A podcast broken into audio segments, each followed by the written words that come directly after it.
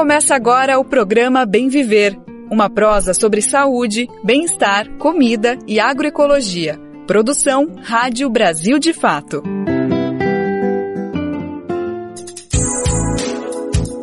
Hoje é sexta-feira, dia 12 de maio de 2023. Estamos chegando com mais uma edição do nosso programa Bem Viver, uma produção do Brasil de Fato. Eu sou Lucas Weber e te convido para sextarmos juntos por aqui. Na próxima uma hora a gente vai falar sobre muita coisa importante que tem a ver com o nosso dia a dia, com o nosso cotidiano. Tem espaço para brosear sobre saúde, alimentação, educação, cultura e muito mais. E não vamos te deixar na mão não, para ficar atento sobre tudo o que está acontecendo no país atualizar as principais informações do que está acontecendo aqui no Brasil. Então vem comigo, vem com a gente que o programa está só começando. Sábado 13 de maio. Amanhã se completa mais um aniversário da Lei Áurea, a medida que decretou o fim da escravidão no Brasil. Mas que lei foi essa? E o que depois dela foi feito? No programa de hoje, vamos abrir espaço para entender o que aconteceu no dia 13 de maio de 1888. Feira Nacional da Reforma Agrária tá rolando. Começou ontem e vai até domingo a quarta edição desse grande evento que celebra a produção de alimentos saudáveis e a luta pela terra no Brasil. Vamos saber o que, que rolou ontem e o que, que ainda está por vir nos próximos dias. E no final do programa tem homenagem ao mestre Jamelão, que estaria completando 110 anos hoje. Brasil de Fato, 20 anos. Apoie e lute.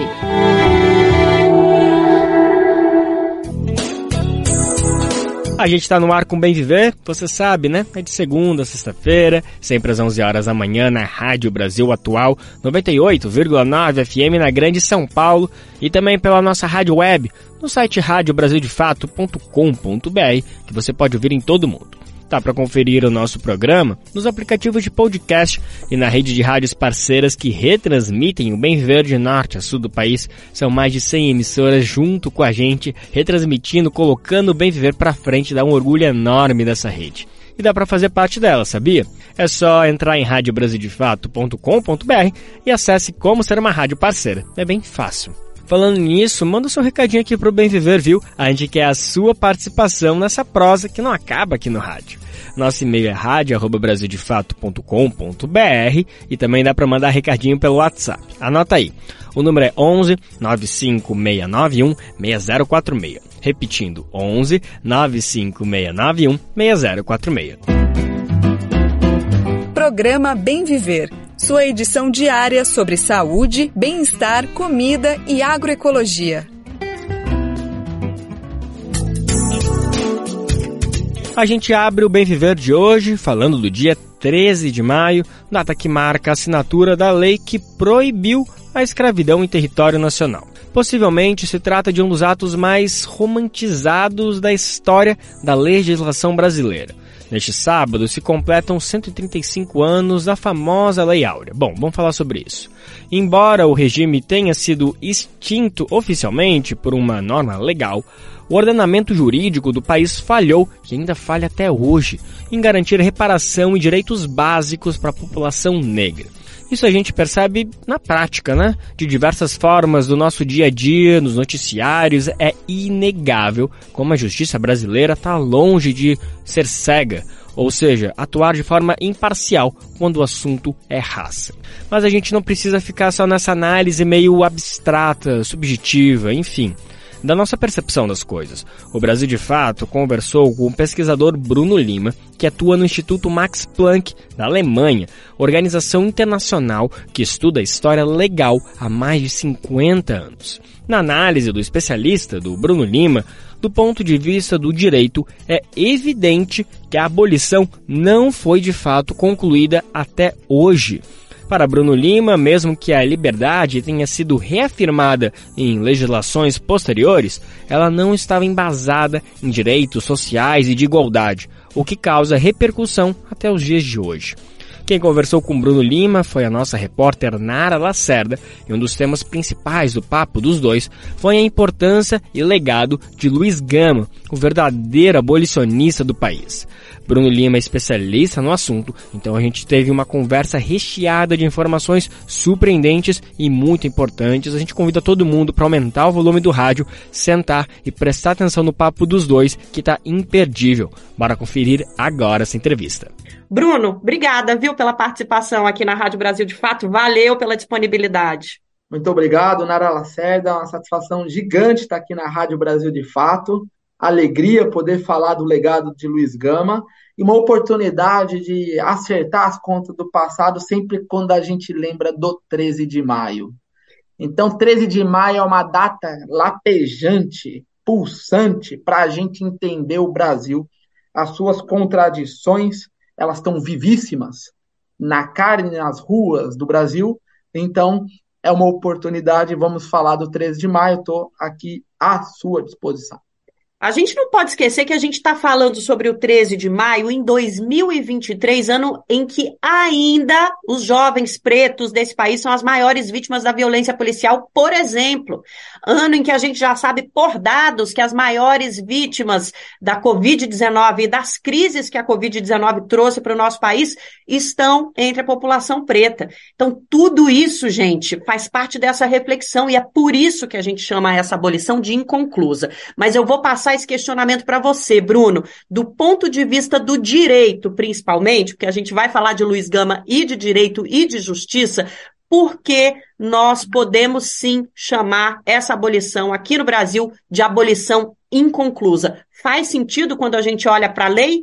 É evidente, a gente tem muitos elementos para afirmar isso, que é uma abolição inconclusa, é uma abolição que, assim, as ruínas dela estão visíveis a todo mundo. Você tem toda sorte de estatística, de empiria, de informação normativa, de dados sociológicos, pode escolher o que quiser para trazer ao debate que os legados da escravidão, os legados nefastos da escravidão, estão aí pulsando nas ruas e na carne do Brasil.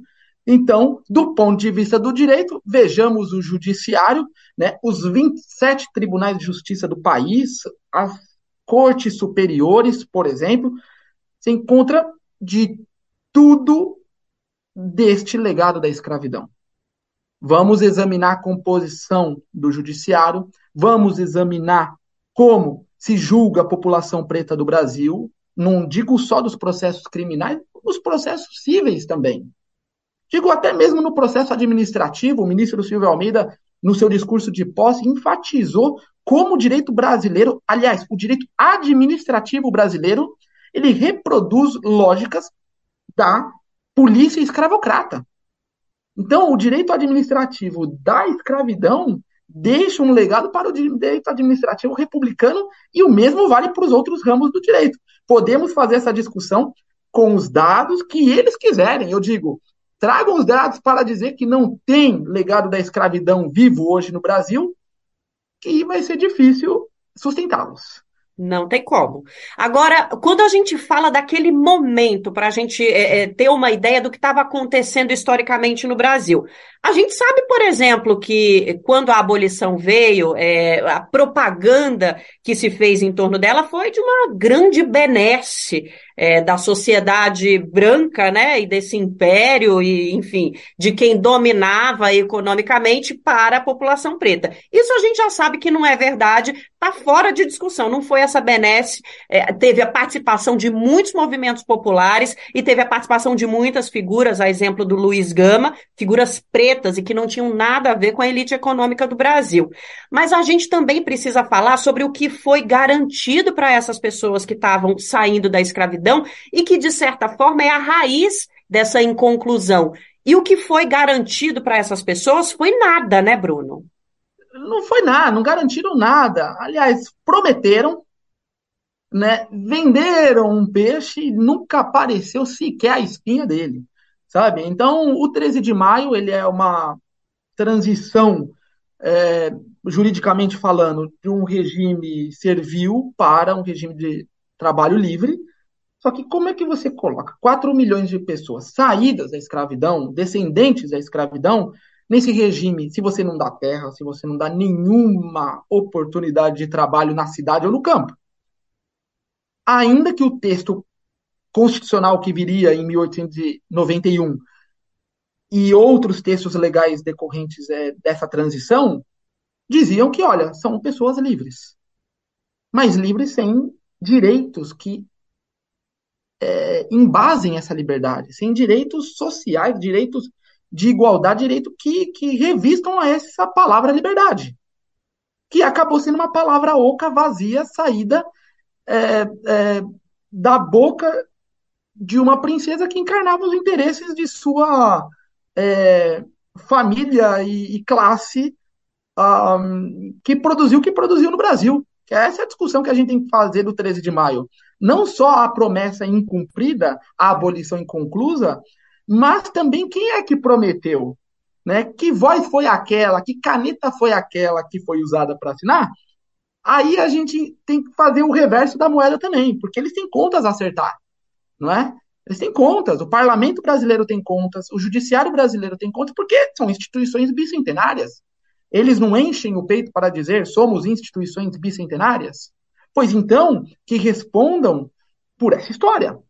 Como é que eles fecham um regime e abrem outro, mantendo quem estava na escravidão numa semi-escravidão, para dizer o mínimo? Não estou querendo voltar no tempo aqui, não é máquina do tempo, uhum. mas historicamente, o que dá para a gente concluir desses processos de reflexão naquele momento?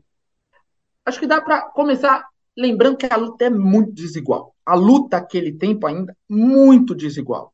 Então você não conseguia formar organizações sociais de média a longa duração para contestar e para exigir o cumprimento da promessa do texto constitucional, por exemplo.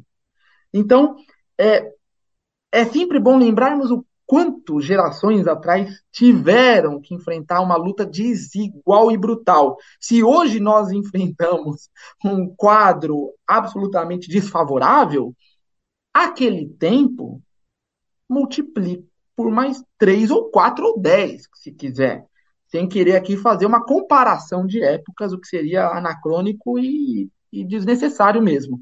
Mas era um contexto muito difícil para se organizar a luta popular, cobrando, exigindo e fazendo valer direitos e igualdades. Bom, então essa é uma primeira coisa que precisa ter em vista. A gente está falando de um cenário de migração de massa. Imagine a migração do, do Ceará para o sul, é, as fazendas, as estradas nas fazendas, com gente sendo despejada nas estradas, gente tendo sua força de trabalho tutelado por nada, assim, um regime de fato, de escravidão de fato. Ou seja, perverso porque na letra da lei se dizia livre, mas uma escravidão de fato.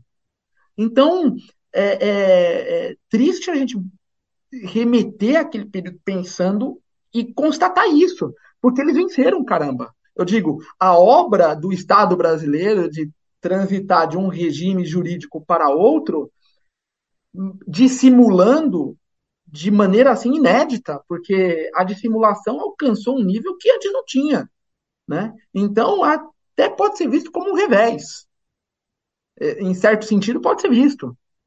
Ah, e custou muito tempo, muitas gerações para a gente é, é, entender que não veio do céu nem das mãos de Isabel a liberdade, para citar aqui o samba enredo da Mangueira, né, de três ou quatro anos atrás. Não veio do céu nem das mãos de Isabel, a liberdade é um dragão do mar de Aracati. Uma feliz escolha aí do, do compositor, da compositor do samba enredo, de dizer que a liberdade é essa figura como o do dragão do mar, ou como a de Luiz Gama, ou como a de Luiz Amaim. Essas figuras têm que ser trazidas, encarnadas no presente, para a gente lembrar do 13 de maio como inconcluso, e se é inconcluso, cabe a essa geração pavimentar essa conclusão. Luiz Gama, lá atrás, muito antes da abolição, 21 anos antes da abolição, para ser preciso, em 1867, ele lança um jornal chamado Democracia, ele vai dizer: essa é a palavra síntese da reforma abolicionista que o Brasil precisa: democracia. E lá ele vai dizer: olha, a gente precisa de um programa de educação massivo, universal e obrigatório onde o Estado coloque dinheiro para que o camponês, palavra do Luiz Gama, camponês tenha acesso à educação. Que o filho, a filha da pessoa saída do cativeiro, ou mesmo ainda no cativeiro, ele vai dizer, que ela tenha letramento obrigatório e imediato na infância. Então, Luiz Gama vai associar abolição à educação.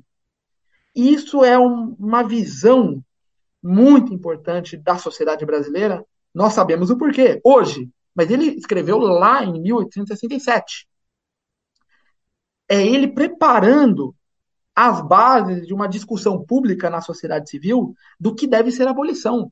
Porque a gente sabe que 14 de maio, todo mundo vagando nas estradas de terra, de poeira do Brasil, sem direito à educação, sem acesso a um livro, a uma caneta, a um papel, a nada. A gente estava conversando também no começo, já falei para os nossos ouvintes e para as nossas ouvintes, é, o Bruno está organizando as obras completas do Luiz Gama e tem encontrado muita coisa, né, Bruno? Para a gente encerrar essa nossa conversa, que acho que poderia se estender aí por muito tempo, a gente tem muito debate para fazer sobre a abolição inconclusa, mas para falar um pouquinho sobre esse seu trabalho, porque eu acho que esse trabalho vai revelar a gente falou, né? A gente precisa descobrir mais o Luiz Gama. E esse trabalho vai revelar muita coisa, né? Como está sendo? Olha, 2030 se completará 200 anos do nascimento do Luiz Gama. Então, eu considero que nós estamos na década de Luiz Gama. Falar do Luiz Gama é uma tarefa militante e é também uma tarefa de que aprender um pouco mais do que é esse B-R-A-S-I-L, Brasil. Então, nós precisamos nos letrar em Luiz Gama, que em 1867, para citar novamente essa efeméride, vai dizer que a democracia dele é uma democracia socialista. Você consegue imaginar um homem preto sair da escravidão, que aprende a ler e escrever aos 17, aos 29 publica um livro de poesia e vai se definir como uma pessoa militante da democracia socialista. A gente está falando volto a dizer, antes da Comuna de Paris. Aqui no Brasil, na cidade de São Paulo, no lixão da modernidade. O Luiz Gama vai entender o vocabulário político do seu tempo e vai dizer: nós precisamos de uma abolição radical, imediata, irrestrita, para já. Acho que uma das coisas que a elite dirigente brasileira fez nessa transição é, do regime escravista para um regime de liberdade formal, vamos chamar assim, é soterrar a obra do Luiz Gama. A obra do Luiz Gama era um incômodo para a elite dirigente, para os Nabucos de Araújo, para os Florêncios, é, Martinhos e Cotejipes, para dizer alguns dos antagonistas do Gama à época. E eles, de caso muito pensado, podemos assim pensar, se entendemos bem o Brasil, resolveram que o Gama não poderia ser lido pela geração seguinte. Na geração seguinte, não se leu Luiz Gama. Se leu, no máximo, a poesia do Gama. Mas não se leu os escritos em prosa dele. A crítica, o, o discurso abolicionista do Luiz Gama, radical, não passou para a geração seguinte, que dirá para a seguinte, para a outra e para a outra. Então, a obra do Luiz Gama não foi só silenciada ou apagada ela foi enterrada e salgaram a terra. Então, em 2021, 2 e 3, nesta década do Luiz Gama, nós estamos revisitando agora com a descoberta de mais de 800 textos do Luiz Gama. Então, essa geração vai ler 140 anos depois da morte do Luiz Gama, a gente, nós aqui seremos da primeira geração que vai ler a obra completa do Luiz Gama. Isso não é, não é para ser valorizado com nenhuma ponta de orgulho, ao contrário, que é um escândalo. Sabe? Alguém que vai abrir alas para um programa de alfabetização de massa, alguém que vai falar, a escola tem que ir, tem que ser para o camponês, tem que ser para o filho do milionário e filho do mendigo. Uma frase do Luiz Gama. E a gente entendeu o Luiz Gama. O Luiz Gama Todos os algozes dele é nome, são nome de cidade, é nome de rua, é estátua na frente da São Francisco. E o Luiz Gama? Cadê o Luiz Gama? Então o Luiz Gama tem que. A, a volta do Luiz Gama tem que se dar pela palavra. Não interessa monumento se vier de bom grado, mas o que interessa é o letramento na obra do Luiz Gama para a gente trazer o vocabulário dele, a luta dele para o presente. Essa é a melhor maneira, acredito, de fazer jus a um 13 de maio de luta, que resgate o Luiz Gama, que avalie criticamente o 13 de maio de 1888 e que fale: olha, tem uma dívida a ser paga. E cabe a essa geração saber cobrar. É isso, é isso. E lembrar de Luiz Gama é, e lembrar de toda essa invisibilização desse personagem é lembrar também um pouco sobre todos os interesses econômicos por trás da inconclusão da nossa abolição. A gente tem menos de um minuto para se despedir. Bruno, obrigada demais pela participação. Valeu e até uma próxima. Nara Lacerda, muitíssimo obrigado, muitíssimas graças, como dizem nossos irmãos e irmãs. É uma satisfação grande estar aqui na Rádio Brasil de Fato, que eu leio desde adolescente e escuto agora desde que disponível nas melhores plataformas digitais. Então, ouça a Rádio Brasil de Fato, leia o Jornal Brasil de Fato para compreendermos, para compreendermos a obra do Gama viva hoje. Não sou eu que estou falando, não, viu, gente? Mas é isso. Obrigada a você que ficou com a gente também, nos ouviu até aqui de São Paulo, da Rádio Brasil de Fato, Nara Lacerda. A gente reforça o agradecimento ao pesquisador Bruno Lima e também à nossa repórter Nara Lacerda que garantiu esse material pra gente. Inclusive, a gente convida todo mundo a conferir a reportagem completa no nosso site amanhã, dia 13 de maio, sábado. Ela vai estar no ar com trechos dessa entrevista que a gente acabou de ouvir e de outras pesquisadoras que a Nara também conversou para ajudar a explicar que lei foi essa que decretou o fim da escravidão no país. Neste sábado, a Uniafro realiza uma aula na Universidade de São Paulo, a USP, para debater a abolição inconclusa da escravidão no Brasil. Bom, é justamente sobre tudo isso, né, que a gente está ouvindo tão bem o pesquisador Bruno Lima falar. O evento coloca em pauta o simbolismo do 13 de maio e a necessidade de reflexão sobre o significado da data. A iniciativa parte de um movimento cada vez mais forte no Brasil, que questiona a ausência de políticas de reparação e o acesso a direitos básicos para a população preta após a abolição. O abandono durou mais de um século e mesmo as ações atuais ainda esbarram no chamado racismo estrutural.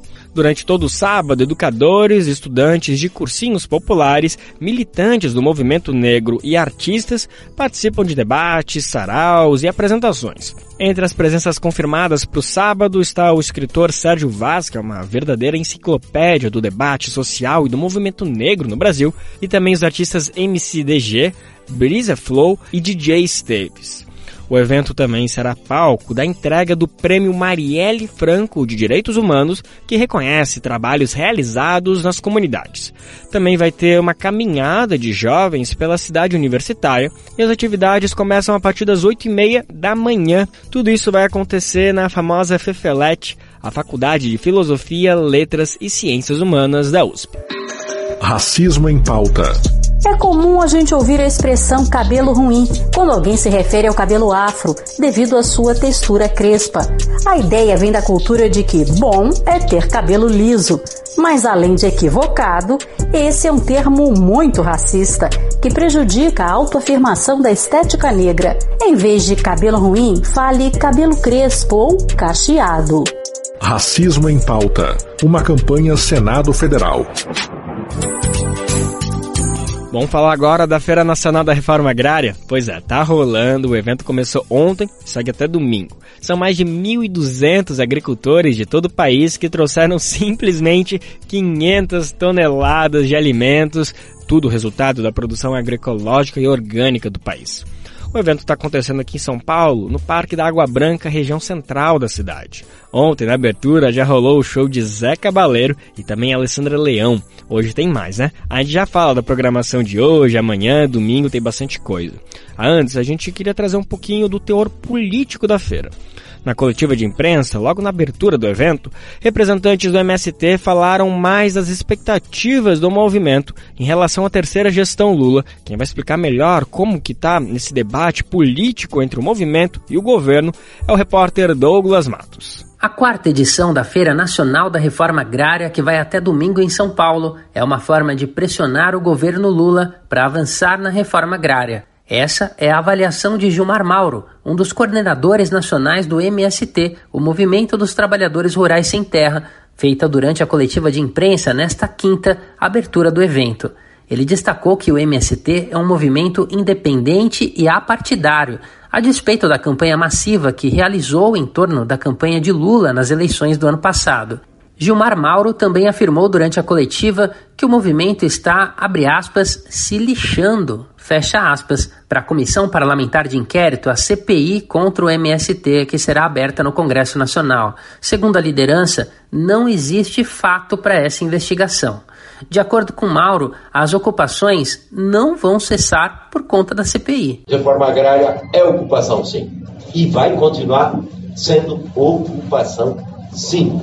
O MST é uma organização construída pelos sem terra e ele tem que responder às necessidades dos sem terra. O coordenador do MST ressaltou aos jornalistas que a luta pela reforma agrária é um direito previsto na Carta Magna do país. E a reforma agrária está dentro da Constituição brasileira. A nossa luta não é mais nem menos do que o cumprimento da Constituição que estabelece que toda terra que não cumpre com a função social deveria ser desapropriada para fins de reforma agrária. E para cumprir a função social, ela precisa produzir racionalmente, respeitar a legislação ambiental e respeitar a legislação trabalhista.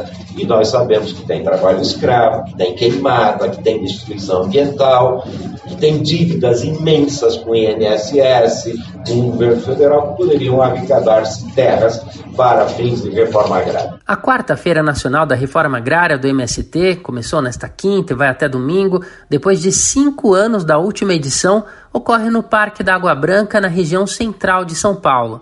De acordo com os organizadores, o evento é uma forma de apresentar à sociedade não só o modelo de reforma agrária que o movimento defende, mas também aquele que ele produz na prática, como destaca Gilmar Mauro. A ideia é mostrar a diversidade que é o nosso movimento. E eu volto a insistir, é uma amostra da diversidade. Buscamos trazer para a feira as diferentes culturas do nosso país. Então, eh, seja em termos de alimento, seja em termos eh, de ações artísticas que serão desenvolvidas. Isso foi possível porque lá atrás houve ocupação de terra. Então, só é possível essa produção, esse conjunto de assentamentos nesse país, que a gente fez ocupação de terra no passado e essas ocupações se transformaram em assentamentos. No total, serão comercializadas 500 toneladas de alimentos cultivados em assentamentos e acampamentos vindos em 56 carretas de 23 estados brasileiros. Desse montante, 25 toneladas serão doadas em uma ação de solidariedade no domingo, dia 14. Além das barracas e de um viveiro de árvores, a feira terá atividades formativas e também a Culinária da Terra, uma praça de alimentação com 30 cozinhas que devem servir 95 pratos típicos de diferentes regiões do país. A entrada é gratuita e a programação cultural inclui cerca de 200 artistas, entre eles Jorge Aragão, Gabi Amarantos, Johnny Hooker, Lenine, Alessandra Leão, Zé Cabaleiro, Iago Próprio, Tulipa Ruiz, Chico César, Lirinha e Alzira Espíndola. De São Paulo, da Rádio Brasil de Fato, com reportagem de Carolina Oliveira. Locução: Douglas Matos. Só lembrando que a feira segue hoje, amanhã e domingo. Nessa sexta-feira, quem se apresenta é o poderoso Jorge Aragão, atração imperdível. Sábado tem Gabi Amarantos e Johnny Hooker. E para fechar, no domingo, tem uma caravana de artistas. Olha só, Lenine, Tulipa Ruiz, Chico César, Mestrinho, além de tudo Larissa Luz. Lembrando que tudo é de graça e não é só da programação cultural que se faz uma festa nacional da reforma agrária, viu? Tem também atrações rolando o dia inteiro, então vale colar desde cedinho, a partir das 8 horas da manhã já dá para entrar entrar ali no Parque da Água Branca, aqui na região central de São Paulo. Reforçando, nunca é demais, é de graça para entrar, gente. Programa Bem Viver Ontem, a Conab, Companhia Nacional de Abastecimento, divulgou um novo balanço da produção brasileira e olha, as expectativas são altas, viu? Segundo o órgão, o Brasil pode fechar o ano com um novo recorde histórico na produção de grãos. Vamos saber mais detalhes com Gabriel Brum, da Rádio Nacional. A produção de grãos no Brasil deve bater um novo recorde neste ano na série histórica, que começou na década de 1970. O oitavo levantamento da Conab, a Companhia Nacional de Abastecimento, divulgado nesta quinta-feira, estima a produção de 313 milhões de toneladas na safra 2022-23. É um crescimento de 15% em relação à safra passada, ou seja, quase 41 milhões e meio de toneladas a mais. A área de plantio cresceu 4% em relação ao período passado e deve atingir 77 milhões e meio de hectares. A soja deve apresentar o melhor resultado, com 155 milhões de toneladas de grão colhidas. Com a grande produção, as exportações do produto também devem atingir altos níveis, como explicou o gerente de estudos econômicos e política agrícola da Conab, Alan Silveira dos Santos. Apesar do início do ano lento, já superou o volume que foi observado no último ano. as exportações aí passando das 33 milhões de toneladas para, para a soja e com estimativa de exportação de 95 milhões de toneladas entre dezembro de 2023, principalmente exportações mais de 70% desse começo do ano para a China, um mercado bem concentrado. O aumento da produção brasileira do milho e a maior demanda internacional também devem elevar o volume de exportações desse grão neste ano. Da Rádio Nacional em Brasília, Gabriel Brum. A notícia é boa, mas tem algumas ponderações que a gente precisa trazer aqui para o programa. Embora os resultados do milho e soja sinalizem para um recorde positivo histórico, o país perdeu a área na produção de alimentos. Pois é, feijão e arroz, por exemplo, não tiveram dados tão substanciais. Se tratando das commodities, a produtividade e a produção cresceram devido às boas condições climáticas registradas durante o desenvolvimento da segunda safra, isso segundo a Conab. Mas a área plantada de feijão caiu mais de 4%. Já o arroz pode ter safra 7,8% menor do que anterior e teve queda de mais de 9% na área plantada. Isso é bem preocupante, gente. O boletim da Conab diz que esse resultado é reflexo principalmente da estimativa de significativa redução diária em meio à reduzida rentabilidade projetada para o setor, com a menor atratividade financeira em relação às culturas concorrentes por área, como a soja e o milho. Traduzindo, Resultado bom para a economia do país, mas será que isso vai chegar para a população? O que, que, vai acontecer com o preço do feijão e do arroz que já está nas alturas? A gente quer comer e quer comer comida de verdade cabendo no bolso, né, gente? Ontem, o presidente Lula fez a primeira ação de um plano bem ambicioso do governo. Foi realizada em Salvador a primeira plenária para a elaboração do Plano Plurianual. O objetivo é estabelecer metas para serem alcançadas pelo governo entre 2024 e 2027. Essa ação vai rodar o país, todos os estados devem receber esse encontro e a gente vai entender melhor como funciona essa primeira plenária e que plano é esse do governo com a nossa repórter Talita Pires. O presidente Luiz Inácio Lula da Silva, do PT, disse nesta quinta, dia 11, que o governo federal pretende ouvir o povo na hora de estabelecer ações prioritárias para os próximos anos. Lula participou em Salvador da primeira de uma série de plenárias que vão passar por todos os estados para ouvir a sociedade civil para a elaboração do PPA, o Plano Plurianual. A iniciativa vai determinar as prioridades do governo para o período entre 2024 e 2027. O presidente disse que a capital baiana foi escolhida para abrir a série de encontros devido à atuação recente do poder público no estado. Nas palavras dele, que tem dado grandes exemplos de participação social na construção de seus planos plurianuais e nos orçamentos participativos. E a gente quer ouvir o povo porque nós queremos dar prioridade nas coisas sociais. Eu quero que vocês compreendam que nem tudo que vocês fizeram vai ser aprovado. Às vezes nada, porque quem vai aprovar é o Congresso Nacional.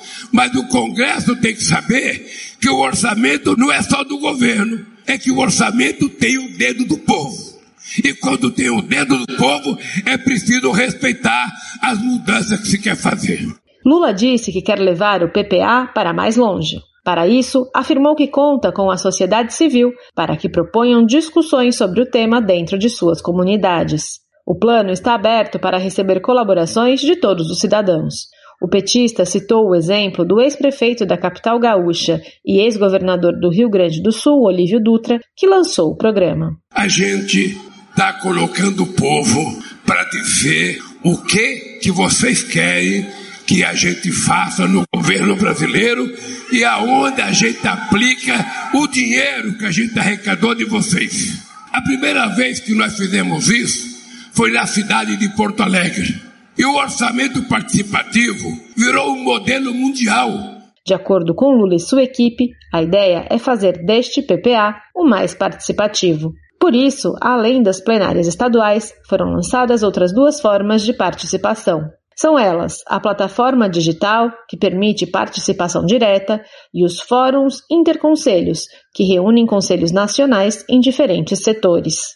Além do evento na capital baiana, que contou com a presença de Lula, o primeiro bloco de plenárias presenciais inclui Aracaju, Maceió, Recife e João Pessoa. A ministra do Planejamento e Orçamento, Simone Tebet, e o ministro da Secretaria-Geral da Presidência da República, Márcio Macedo, vão participar de todas as atividades. De São Paulo, da Rádio Brasil de Fato, com informações da redação, Locução: Talita Pires. Vamos falar agora do PL das fake news? Bom, a gente comentou ontem como tanto o governo como o poder judiciário têm fechado o cerco para essas empresas de tecnologia que a gente chama de Big Techs, né? Elas estão fazendo um jogo sujo para tentar barrar o projeto de lei, o PL das fake news. A última cartada foi essa história do Telegram ter enviado uma mensagem para os usuários dizendo que o PL iria censurar a internet brasileira e outras mentiras do tipo. Isso aconteceu no começo da semana e um dia depois o Supremo Tribunal Federal mandou que a mensagem fosse apagada e uma nova fosse enviada, desmentindo essa fake news, para usar um termo bem didático, que o Telegram tinha enviado. Para entender o quão grave foi essa ação da rede social, a equipe do Central do Brasil conversou com uma especialista que está bem por dentro do projeto de lei e desse lobby das Big Techs. É Renata Miele. Ela é jornalista e coordenadora do Comitê Gestor da Internet. Segundo ela, as ações das empresas de tecnologia têm sido lamentáveis. Isso aspas dela, tá, gente? Bom, então bora ouvir a entrevista inteira que a Renata Miele deu para a apresentadora do Central do Brasil, Michele de Mello. Olá, Renata. Muito obrigada por aceitar nosso convite. Oi, o prazer é meu. Renata, a gente se deparou ontem com esse disparo em massa de mensagens produzidas pelo Telegram contra o PL das fake news. Não é a primeira vez que uma dessas big techs se manifesta dessa forma. O que, que essa nova ofensiva representa dentro do debate nacional sobre o projeto? Ah, é lamentável que a gente esteja sendo submetido à chantagem de empresas, né, estadunidenses, internacionais. No caso do Telegram não é, né, estadunidense, é internacional, mas o Google sim, estadunidense, que tentam tutelar a democracia brasileira na perspectiva de impedir que o Congresso Nacional aprove uma legislação que vai regular né, é, essas empresas, né? Então a gente sabe que toda regulação ela tem duas dimensões. A primeira dimensão é que ela é, custa dinheiro para o setor econômico, porque ela vai precisar, essas empresas precisarão se adequar às ao conjunto das obrigações e exigências que estão previstas na lei. E isso demanda recurso e as empresas não querem gastar recursos com adequações regulatórias. E a outra dimensão é que elas perdem, de certa forma, a autonomia e o controle privado sobre o debate público. O PL 2630, ele não promove censura ele faz exigências para que essas empresas deixem transparentes os mecanismos que elas utilizam para dar tração a um conteúdo em detrimento do outro. E o que nós vimos no debate agora é que, de fato, elas não são neutras, né? Se havia qualquer dúvida, né, é, ficou bastante explícito como elas manejam o tipo de conteúdo que a gente tem acesso para interesses próprios ou interesses privados de outros que nós não sabemos quais são. Então é realmente lamentável a atitude do Telegram, que enviou, sabemos para quantos usuários no Brasil, uma mensagem com desinformação e tentando é, tutelar a democracia brasileira, né? Tentam tergiversar esse debate sobre liberdade de expressão, né? Quando na verdade o que o projeto busca é justamente essa regulamentação é, mais incisiva. Agora, Renata, a ministra Rosa Weber marcou para o dia 17, quarta-feira que vem, o julgamento de três ações sobre o Marco Civil na internet. Como que esse debate, como que esse julgamento no STF, na Suprema Corte, interfere no debate sobre o projeto de lei das fake news, que também está é, tá, tá parado, né? Está sob análise, está sendo revisto, está sendo rediscutido. É, nós uh, vemos assim com bastante apreensão, né? a antecipação do julgamento das ações relacionadas particularmente ao artigo 19 do Marco Civil da Internet, que é o artigo que define o regime de responsabilidade do que está dito no Marco Civil, que são os provedores de aplicação da internet. E o que, que são provedores de aplicação da internet? Toda, todo serviço, toda aplicação que um usuário da internet acessa é um provedor de aplicação. Então, quando a gente entra num site de um jornal, isso é uma aplicação da internet. Quando a gente entra num blog, é uma aplicação da internet. Quando a gente entra em qualquer ambiente no interior da internet, isso é considerado uma aplicação. E, portanto, quando se discutiu esse regime de responsabilidade, qual era a ideia? Que as aplicações é, não poderiam ser responsáveis pelos conteúdos postados por terceiros, a não ser quando, mediante ordem judicial, ela fosse obrigada a retirar esse conteúdo. Veja, esse regime de responsabilidade, ele não pode ser visto de uma maneira é estanque, imutável. Ele é importante para manter é, a possibilidade de inovação e uma certa segurança jurídica, mas ele precisa ser atualizado diante dos desafios e das novas funcionalidades que surgem na internet. O PL 2630 ele prevê flexibilizações nesse regime de responsabilidade para plataformas de rede social e ferramentas de busca, principalmente, né? E o CGI inclusive aprovou uma resolução na qual uh, apoia essa flexibilização. Mas a gente vê com muita preocupação a votação da inconstitucionalidade do artigo 19, porque ao mudar esse artigo, principalmente impulsionado é, pelo discurso de ódio, pela desinformação que circula nas plataformas, você vai impactar todo o ecossistema de aplicações da internet. Aqueles, inclusive, que não lidam diretamente com conteúdos de usuários. Então, é bastante preocupante, a gente está é, olhando com cuidado isso, mas de, é, é, claramente uma pressão do STF sobre o Congresso Nacional também, para que a gente possa encaminhar uma situação grave aí que nós estamos vivendo no país, porque essas plataformas não podem continuar dominando o debate público, né? Sem dúvidas, Renata, sem dúvidas. A gente vai estar atento.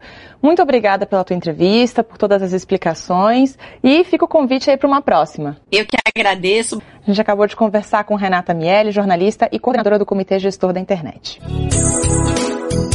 Ontem o IBGE divulgou a famosa pesquisa PNAD contínua. É um dos estudos socioeconômicos mais importantes produzidos aqui no Brasil. Ele ajuda a explicar como está o rendimento das famílias e também ajuda a dimensionar como está a desigualdade no país. E olha, uma notícia boa, ainda que tímida, é que a situação vem melhorando a pesquisa mostrou que a desigualdade no país voltou a cair.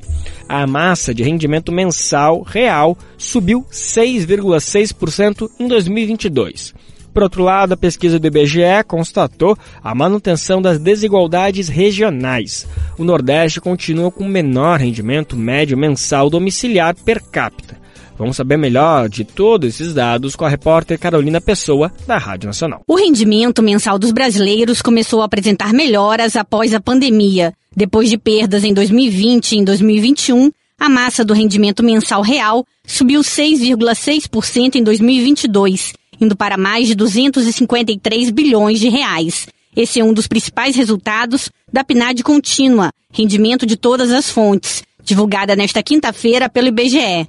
O estudo também revela que o percentual de pessoas com rendimento na população do país foi o maior da série histórica, iniciada em 2012, como explica Alessandra Brito, pesquisadora do IBGE. 134,1 milhões de pessoas possuem algum tipo de rendimento no país, seja do trabalho, seja de outras fontes.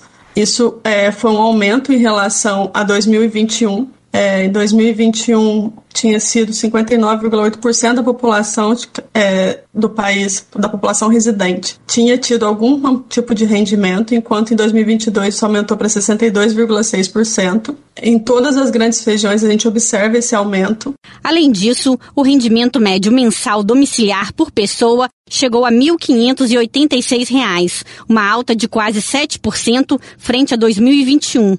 O mercado de trabalho e o Auxílio Brasil são apontados como motivos para essa recuperação nos rendimentos da população brasileira. Por outro lado, a pesquisa do IBGE constatou a manutenção das desigualdades regionais. O Nordeste continua com o menor rendimento médio mensal domiciliar per capita, de pouco mais de mil reais, enquanto a Sul tem o maior, chegando perto de 1.950 reais, conforme aponta Alessandra Brito. Na região é, sul é onde a gente tem a maior proporção de, de, de pessoas com algum tipo de rendimento, 67%, enquanto na região norte é onde a gente tem a menor proporção, 55,9%. Outra informação da pesquisa é quanto ao número de beneficiários de programas sociais. Entre 2020 e 2022, a proporção de domicílios com algum beneficiário de programas sociais caiu de 15% para 1,5%, ao passo que aumentou de 8,6% para quase 17% a proporção de domicílios com algum beneficiário do Auxílio Brasil. Da Rádio Nacional no Rio de Janeiro, Carolina Pessoa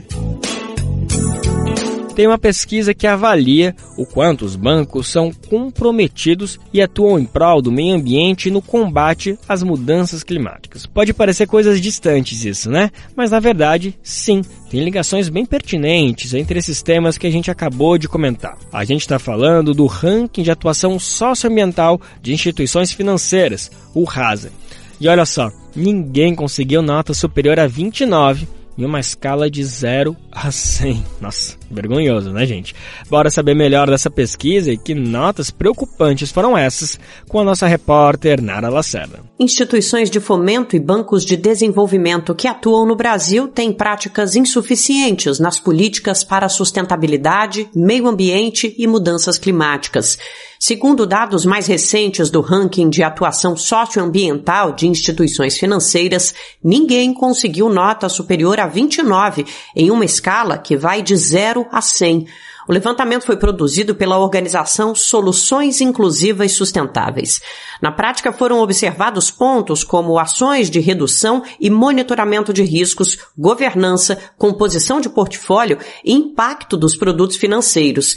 Em meio à análise, os pesquisadores encontraram uma coincidência. Nenhuma das instituições financeiras conseguiu pontuação em um quesito específico, o que analisa qual é a relevância da avaliação de ameaça ambiental fundamental na tomada de decisões. Esse critério observa o percentual de operações que passaram por análises de risco e o grau de negativa de crédito nesses casos. As instituições não repassaram essas informações para a pesquisa e, portanto, não atingiram nenhum resultado no ranking. O dado é considerado um dos mais essenciais para indicar a consistência das ações.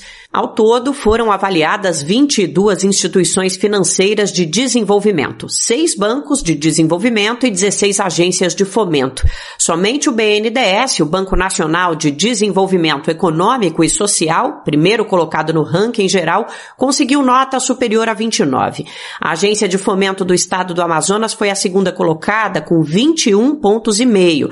Na sequência, estão o Banco de Desenvolvimento de Minas Gerais com 21 pontos, o Banco da Amazônia com mais de 18 pontos e a Agência Desenvolvimento desenvolve SP com 17 pontos. Para compor o estudo, foram consultadas informações públicas disponibilizadas na internet. A organização do ranking também enviou questionamentos complementares para as instituições, mas apenas seis delas apresentaram dados. Em alguns casos, nem mesmo os pedidos feitos pela Lei de Acesso à Informação tiveram retorno. De São Paulo, da Rádio Brasil de Fato, Nara Lacerda. Papo agora é sobre desigualdade de gênero na carreira acadêmica. E logo de cara vale uma pergunta. Você já ouviu falar em efeito tesoura? A gente vai saber um pouco mais sobre esse termo e outras questões relacionadas aos obstáculos para a presença feminina na ciência. Uma pesquisadora da Universidade Estadual do Rio de Janeiro apresentou números que revelam casos específicos para algumas áreas. O levantamento é mais uma forma de delinear a necessidade de políticas públicas específicas para superar tantas relações desiguais entre homens e mulheres no Brasil. Vamos saber mais da reportagem de Fabiane Sampaio, da Rádio Nacional do Rio de Janeiro. A desigualdade de gênero está presente em diferentes áreas da ciência. Dados inéditos levantados pelo GEMA, Grupo de Estudos Multidisciplinares de Ação Afirmativa da Universidade do Estado do Rio de Janeiro, mostram que mulheres continuam subrepresentadas em várias disciplinas. E mesmo naquelas com maior participação feminina, as cientistas costumam enfrentar mais obstáculos obstáculos para subir na carreira acadêmica do que os homens. Os pesquisadores deram o nome de efeito tesoura à redução da presença feminina numa determinada área, mesmo quando há disponibilidade de mulheres com competência para desempenhar a função, como explica Luiz Augusto Campos, coordenador do GEMA e pesquisador apoiado pelo Instituto Serra Pilheira. Você tem áreas como a já mencionada física, em que você tem uma grande desigualdade dentre os doutores e dentre os docentes. Mas existe também um aprofundamento das desigualdades quando a gente passa de um nível para o outro. Então, a física, por exemplo, forma 26% de doutoras mulheres. Mas quando a gente observa esse dado para os docentes de física na pós-graduação, a gente percebe que esse percentual é ainda menor, 15%. Então, o efeito tesoura na física é muito grande. A desigualdade entre doutores é grande, a desigualdade entre docentes é grande e ainda há um corte nessa transição, o que a gente chama de efeito tesoura. Outros exemplos também mostram que as mulheres formadas em ciência não estão chegando ao topo da carreira. A área de ciências agrárias já alcançou a igualdade de gênero no doutorado, com 51% de doutoras, mas apenas 25% dos docentes dessa disciplina nas universidades do país são mulheres. Zootecnia e recursos pesqueiros têm números similares. Luiz Augusto Campos destaca ainda que há áreas bastante desiguais que não apresentam o efeito tesoura, mas sim uma baixa presença de mulheres em geral. Um caso desses é o da ciência da computação, que é uma área que tem 18% de doutoras mulheres e 21% de professoras uh, tituladas permanentes em programas de pós-graduação. Ou seja, é uma área muito desigual, as mulheres compõem uma minoria tanto dentre os doutores quanto dentre os docentes, uh, mas não existe efeito tesoura, na verdade. Né? Você tem mais professoras do que doutoras. O pesquisador ressalta que os dados ajudam a entender em quais grupos as políticas de equidade devem atuar e que algumas áreas demandam investimentos tanto na contratação de professoras mulheres quanto na formação de mais doutoras. Entre as áreas que já alcançaram a igualdade de gênero nas duas atividades estão arquitetura e urbanismo, história e artes. Da Rádio Nacional no Rio de Janeiro, Fabiana Sampaio. Vale a gente lembrar aqui que uma das promessas de campanha do atual governo, que foi reforçada já com o atual mandato rolando, agora recentemente em março, foi a de igualdade salarial entre homens e mulheres. Como a gente estava falando, no último dia 8 de março, o presidente Lula anunciou um pacote de medidas nesse sentido. O destaque foi o projeto de lei que prevê multa para quem descumprir a medida. A penalidade é o pagamento de um valor que se equipara a 10 vezes o maior salário pago na empresa. O projeto ainda precisa passar pelo Congresso Nacional. Qual foi a última vez que você ajudou a salvar uma vida? Nájila Lima, do Hemocentro do Ceará, tem um recado para você. Todo dia é dia de doar sangue. E não espere você conhecer alguém para exercer esse gesto de solidariedade. Existem muitas Marias, José que precisam de sangue e a gente não precisa conhecer para ajudar a salvar, a reescrever a vida dessas pessoas. Tome uma atitude e salve vidas. Doe sangue. Uma parceria Rádio Senado. Tem um aviso aqui que não dá para adiar. Atenção, estudantes que vão fazer o Enem este ano. Olha só. Se você pediu isenção na taxa de inscrição e ela foi negada, Hoje, essa sexta-feira, é o último dia para recorrer dessa decisão, viu? Tá todo mundo sabendo disso, né? Bom, se não tá, calma que dá tempo e quem vai explicar pra gente passo a passo é Douglas Matos. Os estudantes que solicitaram a isenção do pagamento da taxa de inscrição do Enem 2023, o Exame Nacional do Ensino Médio, e não foram contemplados, podem recorrer da decisão até esta sexta-feira. O procedimento para recorrer da negativa deve ser feito diretamente na página do participante. Lá, o estudante deve clicar em Resultado da solicitação de isenção da taxa e, ao conferir que o pedido foi indeferido, deve clicar em Enviar recurso, seguindo as instruções que vão aparecer na caixa de diálogo do portal. Mesmo que o pedido de isenção do pagamento tenha sido aceito pelo INEP, o Instituto Nacional de Estudos e Pesquisas Educacionais Anísio Teixeira, responsável pelo exame, o estudante deve realizar a inscrição no Enem 2023 entre os dias 5 e 16 de junho. A isenção do pagamento é válida para os participantes que estiverem cursando neste ano a última série do ensino médio em qualquer modalidade do ensino público. Além disso, precisam ter cursado todo o ensino médio em escola da rede pública ou então como bolsista integral na rede privada de ensino. Para ser isento, o estudante deve comprovar renda familiar de até um salário mínimo e meio por pessoa, ou então ser membro de família inscrita no CAD único do governo federal. Nesse último caso, o estudante precisa comprovar a situação socioeconômica informando o NIS, o número de identificação social da pessoa responsável pela família. Nesta semana, o MEC, Ministério da Educação, divulgou o edital do Enem 2023, que trata do cronograma e também das regras de funcionamento do exame que vai ocorrer entre os dias 5 e 12 de novembro.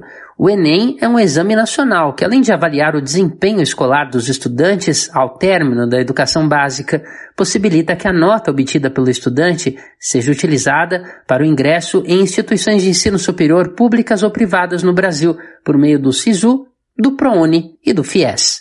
De São Paulo, da Rádio Brasil de Fato, com reportagem de Mariana Lemos. Locução Douglas Matos. Você sabe o que é ter um amor, meu senhor? Ter loucura por uma mulher. E depois encontrar este amor, meu senhor, nos braços de um tipo qualquer. Você sabe o que é ter um amor, meu senhor? E por ele quase morrer e depois encontrá-lo em os braços que nenhum pedaço do meu pode ser. E para encerrar o Bem Viver de hoje, a gente presta essa devida homenagem ao grande jamelão, herói da Mangueira. Cantor principalmente de samba enredo, o músico nasceu no Rio de Janeiro em um 12 de maio de 1930 13. Ou seja, ele estaria completando 110 anos hoje. Olha que chegou perto, hein? Ele faleceu com 95 anos de idade. Por mais de cinco décadas, Jamelão foi a principal voz da Mangueira, sendo referência para dezenas de títulos da escola de samba. Então, para fechar o programa de hoje, a gente trouxe um dos clássicos, uma das grandes interpretações dele, Nervos de Aço, composição do também mestre Lupicínio Rodrigues. Sobe o som. Eu não sei se o que trago no peito é ciúme, despeito, amizade ou horror. Eu só sinto que quando a vejo, me dá um desejo de morte ou de dor. E assim se vai mais uma semana e mais um Bem Viver. Calma que a gente está de volta semana que vem, segunda-feira, chegando com mais uma edição inédita, trazendo um super balanço da Feira Nacional da Reforma Agrária que acontece nesse final de semana. Eu não me canso de convidar todo mundo que está por acaso passando aqui em São Paulo para dar uma passadinha ali no Parque da Água Branca e curtir essa festa que tá linda demais. Há pessoas com de aço, sem sangue nas veias e sem coração mas não sei se passando o que eu passo, talvez não lhes venha qualquer reação. Eu não sei se o que trago no peito é ciúme, despeito, amizade ou horror.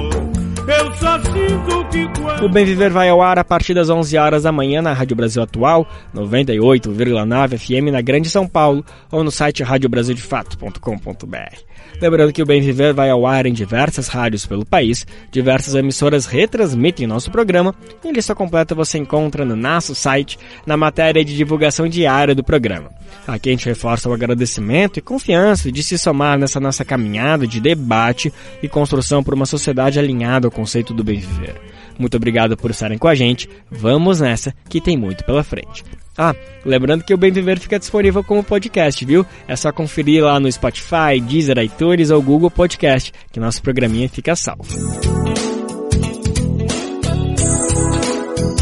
Esse programa teve roteiro e apresentação de Lucas Weber, edição e produção de Daniel Lamir, Douglas Matos e Rodrigo Gomes, trabalhos técnicos de André Parocha, Edson Oliveira e Lua Gatinoni, coordenação Camila Salmásio, direção executiva Nina Fidelis, apoio toda a equipe de jornalismo do Brasil de Fato. Você ouviu o programa Bem Viver, uma prosa sobre saúde, bem-estar, comida e agroecologia Produção Rádio Brasil de Fato.